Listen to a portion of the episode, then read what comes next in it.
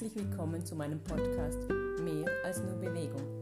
Mein Name ist Rosaria Michela und ich bin dein Alpencoach.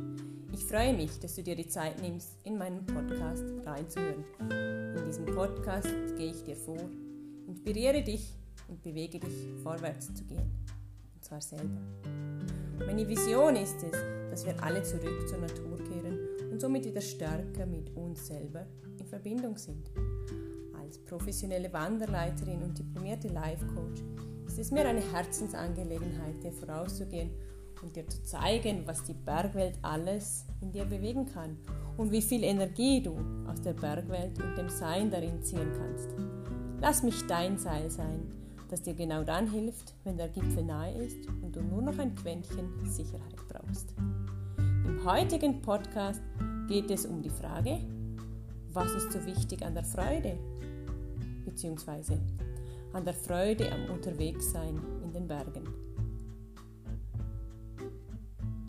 Bedeutung Duden. Freude.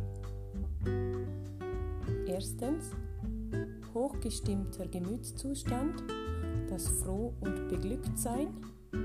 Zweitens, etwas, was jemanden erfreut. Synonyme zur Freude Begeisterung, Behagen, Belustigung, Fröhlichkeit. Der englische Dichter und Politiker Joseph Addison, der 1672 zur Welt kam, sagte mal, was der Sonnenschein für die Blume ist, das sind lachende Gesichter für die Menschen. Ich gehe davon aus, dass lachende Menschengesichter sofern das Lachen echt ist und aus der Tiefe kommt, mit dem Gefühl der Freude, das Gefühl der Freude sichtbar macht. Wir wissen aber alle, dass eine Blume für den Wachstum nicht nur Sonnenschein braucht, sondern auch Niederschlag und das richtige Umfeld. Es ist mir auch jetzt wieder ein wichtiges Anliegen, dir eine persönliche Geschichte zu erzählen und dich damit zu inspirieren. Denn auch du wirst etwas in deinem Leben haben, in dem deine tiefe Freude sichtbar wird. Oder? Wenn es dir noch nicht bekannt ist, ich bin seit über zwölf Jahren professionell als Wanderleiterin unterwegs und seit vier Jahren auch als Life Coach. Im Life Coaching setze ich mich ganz intensiv mit der Lehre der positiven Psychologie auseinander. Hierbei geht es hauptsächlich um das Glück beziehungsweise der Frage stellen, was macht uns Menschen glücklich oder was brauchen wir, um glücklich zu sein?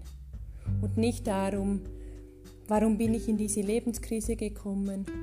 Also ich beschäftige mich somit viel lieber mit der Zukunft und dem Aktivieren von positiven Merkmalen oder Eigenschaften. Es gibt in dieser Glücksforschung ein Modell, das eine Formel ausgearbeitet ähm, wo eine Formel ausgearbeitet wurde. Das sogenannte PERMA-Modell von Martin Seligmann. Diese fünf Buchstaben stehen jeweils für ein Thema oder einen übergeordneten Bereich. Ganz kurz, das P von PERMA steht für Positive Emotions, also positive Emotionen. Das E für Engagement, also die Stärken nutzen oder den sogenannten Flow erleben. Das R steht im Englischen für Relationships, also Beziehungen.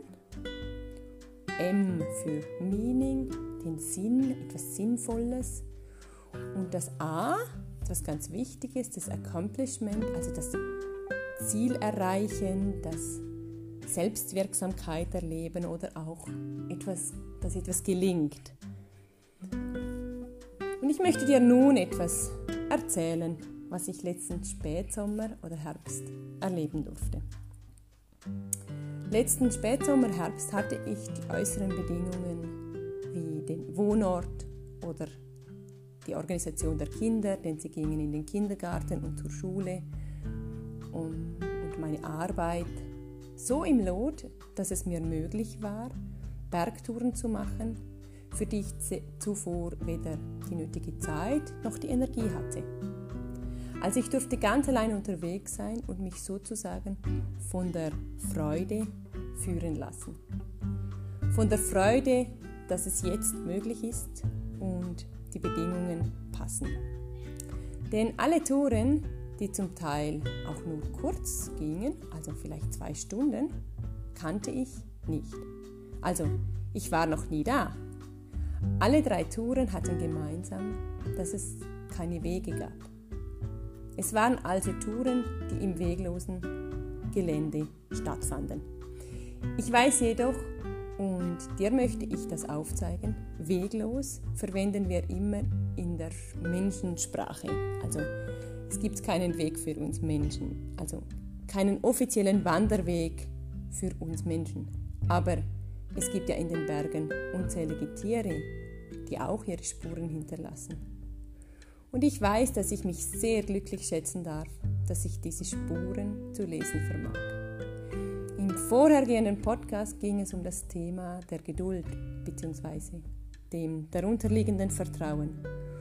Und dieses Vertrauen oder diese Verbundenheit zu den Tieren ist eine ganz schöne Erfahrung, die ich gerne auch vielleicht in dir ein bisschen wecken möchte. Denn die Tiere wie die Gämse, Steinböcke, Murmeltiere, Rehe und andere Wildtiere haben einen natürlichen Instinkt und sie wissen genau, wo und wie sie sich im Gelände bewegen müssen.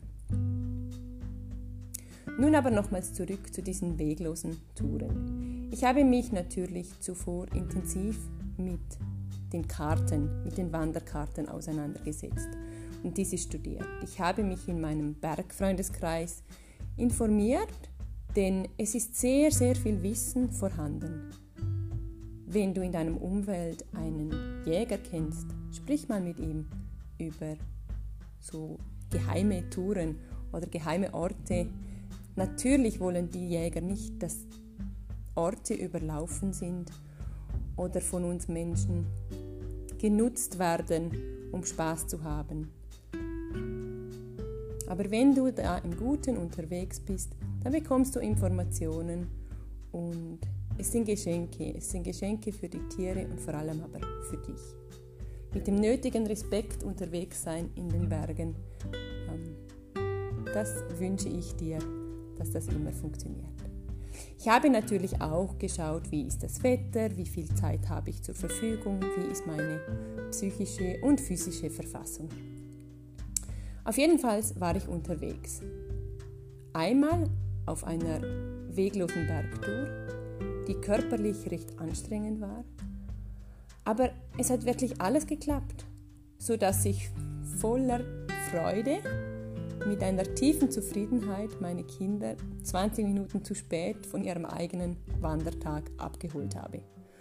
Und da kam in mir das Gefühl aus, lieber bin ich zu spät an einem Ort dafür glücklich und erfüllt, als irgendwo zu früh oder gar rechtzeitig und bedrückt und verärgert, weil irgendetwas nicht funktioniert hat. Also die Freude, die ich verspüren darf, die widerspiegelt sich dann in meinem weiteren Tagesverlauf. Die anderen Touren haben mich, ich würde einmal sagen, an magische Orte gebracht. Orte, die keineswegs weit weg sind, von meinem Wohnort. Aber sie sind nicht so einfach zugänglich.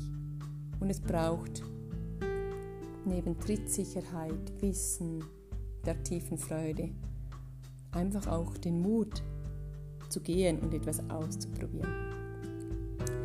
Jedes Mal war aber das Gefühl, wow, ich durfte etwas entdecken, das für so viele noch unsichtbar oder unentdeckt ist.